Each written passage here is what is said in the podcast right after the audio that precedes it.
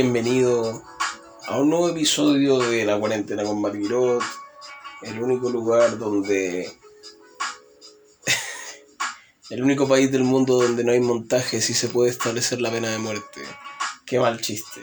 Lo cierto es que escuché hace un, un tiempo a alguien que publicó Claro, ¿por qué no permitir la pena de muerte en Chile después de todo que podría salir mal en un país donde siempre hay montajes políticos y policiales? Bueno, pero de eso no se trata el capítulo de hoy. Hoy día podría tomar dos o tres puntos y hablar de lo que he hecho durante estos meses o este mes en el que no he subido ningún podcast, ninguna eh, videoconferencia, pero de cualquier manera voy a dejar asentado unas reflexiones muy interesantes. En primer lugar, eh, hace ya hace dos meses terminé de leer eh, Siempre demasiado y nunca suficiente, un libro escrito por, una, por la psicóloga y psiquiatra doctora Mariel Trump, quien, para que ustedes sepan, es sobrina de Donald Trump. Sí, tal como lo escuchaste, la sobrina de Donald Trump y escribió un libro muy bueno eh, que es una biografía no autorizada sobre Donald Trump pero mayor abundamiento es un enfoque de lo que se vivió o lo que se siente pertenecer a la familia Trump.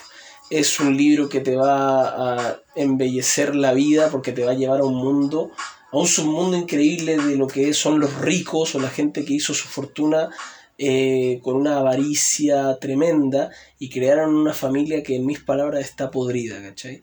El sufrimiento de esta mujer, Mariel Trump, en la familia eh, de su apellido, fue muy grande, muy grande porque tuvo que ver cómo las relaciones de poder en esta familia hicieron que el patriarca de, de los Trump, el abuelo Trump, eh, empujara prácticamente a su hijo mayor a un suicidio y a una previa adicción al alcohol y las drogas, de la cual nunca se recuperó por no cumplir sus expectativas y por otro lado te encuentras con cómo una mentalidad así puede crear a un, lo que llamamos un niño bullying, un abusivo, y ese niño abusivo es Donald Trump. Y es tan abusivo y tan inmaduro en muchas cosas que es ciertamente uno de los hombres más peligrosos del mundo porque ahora hasta hace poco estaba en la Casa Blanca. Y de hecho este libro fue escrito con fines de impedir que él fuera reelegido para un segundo periodo, lo cual ciertamente a lo mejor sí se concretó porque no fue elegido, ganó Biden finalmente.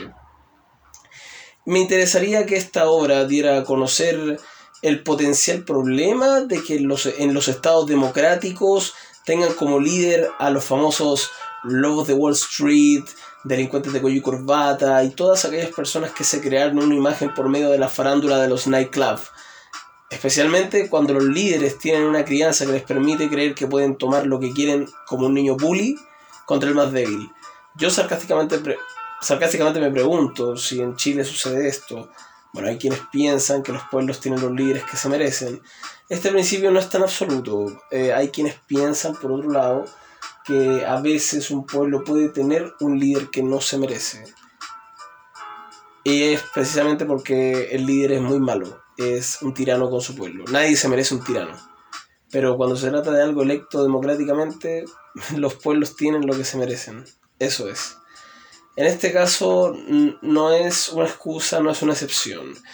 El gobierno de Donald Trump ha sido catastrófico en muchos aspectos, ha puesto tensión en el, panorama internacional sus famosas disputas de ego con el, con el dictador de Norcorea podrían, pudieron haberle costado la humanidad a cientos de personas en algún momento, a miles de personas, a millones de personas, producto de una guerra nuclear. No, no trató bien el tema de la pandemia, llegando a decir que el virus no existía. Muchos, miles de personas han muerto en Estados Unidos por culpa de no, pues, de que los gobiernos regionales no o federales no tomaron las medidas. ¿Y por qué no las tomaron? Porque el Ejecutivo no lo, no lo mandó ni lo ordenó. Y en tercer lugar, eh, la relación con los inmigrantes es solo una excusa más para reafirmar este argumento que aprendí en este libro, que es que este personaje creado a imagen y semejanza de su padre, el abuelo Trump,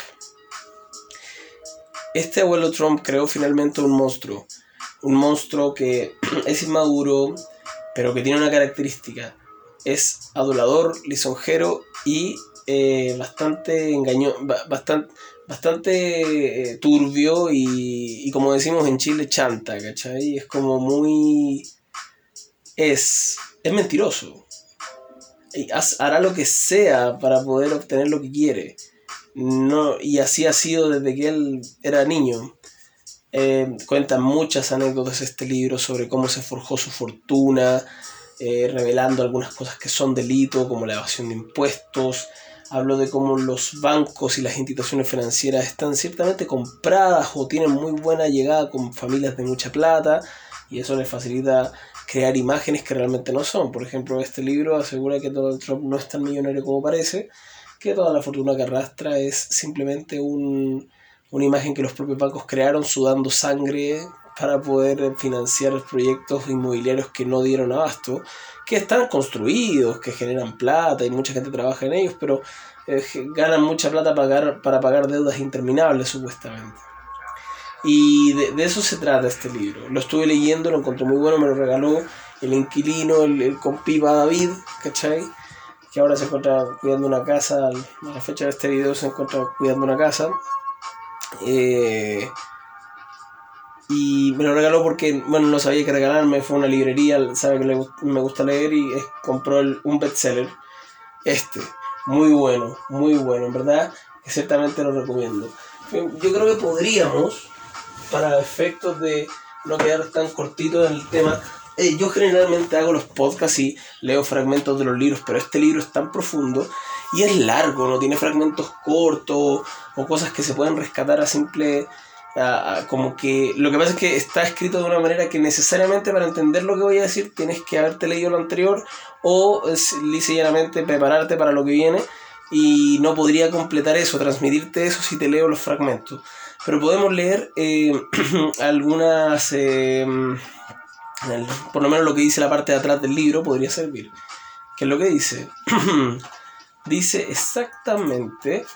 Eh, Donald, hoy Donald Trump es parecido al niño de tres años que un día fue.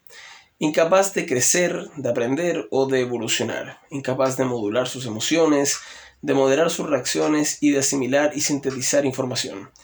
El maltrato infantil es, en cierto sentido, una cuestión de siempre, demasiado y nunca es suficiente. La madre de Donald cayó enferma cuando él tenía dos años y medio, privándolo repentinamente de su principal fuente de consuelo y contacto humano. Su padre, Fred, el abuelo Trump que le estaba contando, su padre, Fred, se convirtió en el único progenitor que estaba disponible. Pero Fred creía firmemente que tratar con niños pequeños no era su deber y siguió trabajando 12 horas al día, 6 días a la semana en la Trump Management, la primera compañía que tuvo la familia Trump. Como si sus hijos pudieran cuidar de sí mismos sin que nada de eso le importase.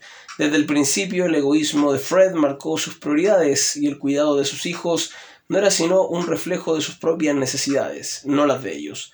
Fred era incapaz de empatizar con la difícil situación de Donald, que siendo uno de los hijos menores, de modo que eh, los miedos y los anhelos de su hijo no fueron atendidos.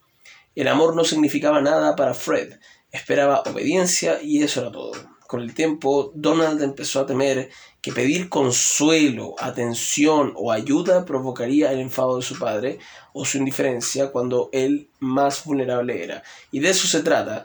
El principio de Donald Trump, aquí es cuando hablo yo, no, no la parte de atrás del libro, el principio de Donald Trump siempre es no mostrar debilidades, que la teoría de las apariencias rija su vida. Y eso ha traído la, la creación de un personaje que ya él se cree, pero mucha gente todavía no lo compra, la gente que realmente lo conoce. Entonces, de eso se trata. Eh, que el abuelo Fred se convirtiera en la principal fuente de consuelo de Donald, cuando era más una fuente de miedo o de rechazo, puso a Donald en una posición intolerable, depender totalmente de un protector que le causaba a la vez terror. Y Donald sufrió carencias que le dejarían cicatrices de por vida. Son estas cicatrices las que van a cambiar el mundo y van a hacer un cambio radical en los Estados Unidos de América. Em, eh, es un libro pero increíble. Y mira, voy a leer un, fragmento, la verdad, porque en, verdad yo creo que es demasiado bueno. Mira, es un fragmento, ya lo escogí, ahora lo escogí, pero lo estaba haciendo como saben y lo escogí. Eh, mira, dice, la atmósfera de división que mi abuelo creó en la familia Trump es el agua en la que Donald siempre ha nadado, y la división continua beneficiándolo a expensas del dolor de todos los demás. Está desgastando al país americano como lo hizo con mi padre, cambiándonos a todos, pero dejando a Donald inalterado. Está debilitando nuestra capacidad de ser amables o de creer en el perdón, conceptos que nunca han tenido ningún significado para él. Su administración y su partido han sido subsumidos por su política de agravios y derechos. Pero aún, Donald, que no entiende nada de historia, principios constitucionales, geopolítica, diplomacia o cualquier otra cosa en realidad, nunca fue presionado para demostrar tal conocimiento. Ha evaluado todas las alianzas en este país y todos nuestros programas sociales únicamente a través del prisma del dinero tal como su padre le enseñó a hacer. Los costes y los beneficios de gobernar se consideran en términos puramente financieros para él, como si el Departamento del Tesoro de Estados Unidos fuera una casucha personal que tiene para contar sus billetes. Para él, cada dólar que salía era su pérdida, mientras que cada dólar ahorrado es una ganancia. En medio de la obscena abundancia tenemos a una persona usando todos los mecanismos del poder y aprovechando todas las ventajas existentes a su disposición para beneficiarse a sí mismo y condicionalmente a su familia inmediata, sus compinches, sus aduladores. Para el resto nunca habría suficiente, que era exactamente la forma como mi abuelo dirigía y dirigió a nuestra familia hasta que acabó con demencia. Es extraordinario que, a pesar de toda la atención y cobertura que Donald ha recibido en los últimos 50 años, haya sido sometido a tan poco escrutinio. Aunque sus defectos de carácter y su comportamiento aberrante han sido comentados y motivo de burlas, ha habido muy poco esfuerzo para entender, a pesar de su evidente falta de actitud, no solo por qué se convirtió en lo que es, sino cómo ha fallado consistentemente. Donald, en cierto sentido, siempre ha estado institucionalizado, protegido de sus limitaciones o de su necesidad de tener éxito por sí mismo o en el mundo. Nunca se le exigió un trabajo honesto, y no importaba lo mucho que hubiese fracasado, siempre fue recompensado de manera casi insondable continúa siendo protegido de sus propios desastres en la Casa Blanca, donde una banda de leales le aplaude cada uno de sus pronunciamientos o encubre su posible negligencia criminal, normalizándola hasta el punto de que nos hemos vuelto casi insensibles a las transgresiones acumuladas. Pero ahora lo que está en juego es mucho más importante que antes. Es literalmente la vida y la muerte, a diferencia de cualquier otra época de su vida, los, los defectos de Donald no pueden ser escondidos o ignorados porque ahora amenazan a todo el mundo. Aunque mis tíos y mis tías puedan pensar lo contrario, no escribo este libro para ganar dinero o por un deseo de venganza. Si alguna de esas hubiera sido mi intención, habría escrito un libro sobre nuestra familia hace muchos años, cuando no había forma de escapar o anticipar que Donald se aprovecharía de su reputación como empresario que sistemáticamente se va a la bancarrota y presentador de un irrelevante reality show para llegar a la Casa Blanca. En ese momento habría sido más seguro porque mi tío no estaba en posición de amenazar y poner en peligro a los denunciantes y críticos.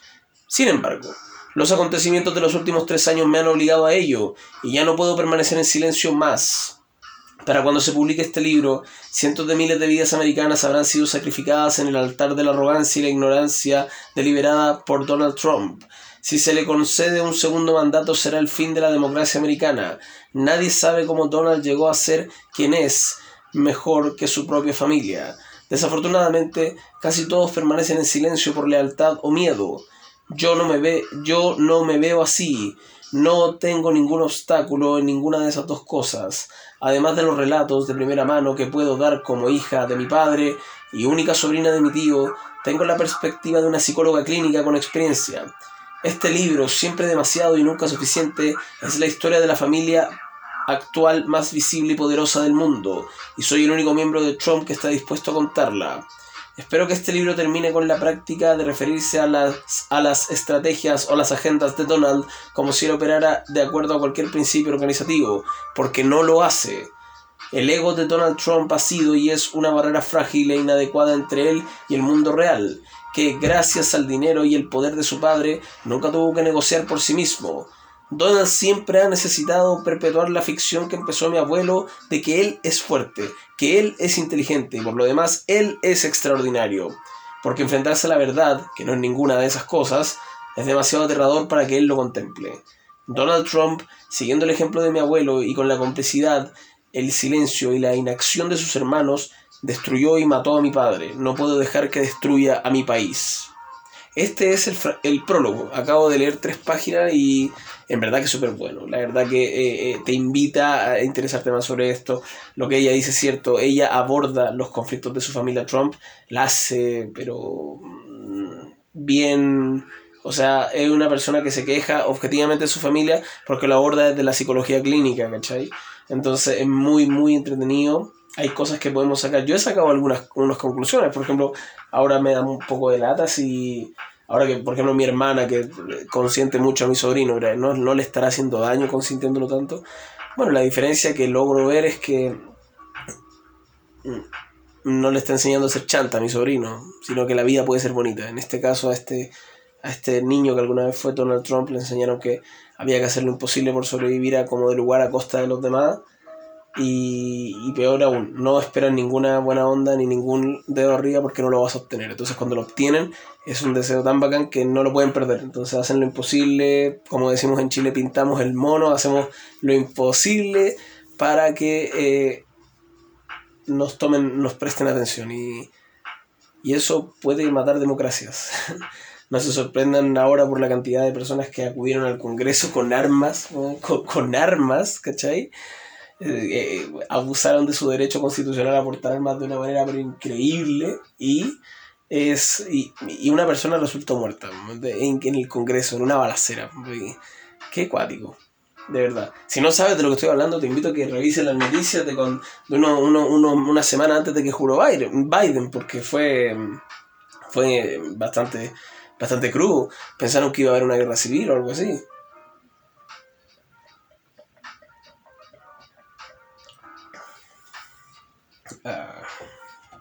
Tomando el jugo en sobre.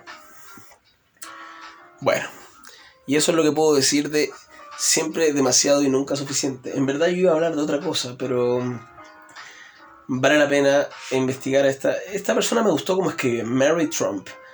Me gustó este relato. Es un relato eh, tox, del, es como muy tóxico, sobre la familia que convirtió a la persona de Donald Trump en la persona que es hoy. Eh, Mary L. Trump, como dijimos, es su psicóloga y su única sobrina. Y arroja luz sobre la oscura historia de su familia para explicar cómo su tío se convirtió en el que ahora amenaza la salud, el tejido social y la seguridad económica mundial. Un gran libro, yo lo recomiendo. Si te gusta leer cosas de debate y cosas así, no dejes de buscarlo en cualquier lado. Eh, editorial Insidious. Muy bueno. Y esa fue la cuarentena con Marguerite. Esperemos que les haya gustado. Y si no, bueno, está bien, habrá más cosas. Lo importante es que a mí me gusta esto. Y te invito a que seas parte de eso. Un saludo.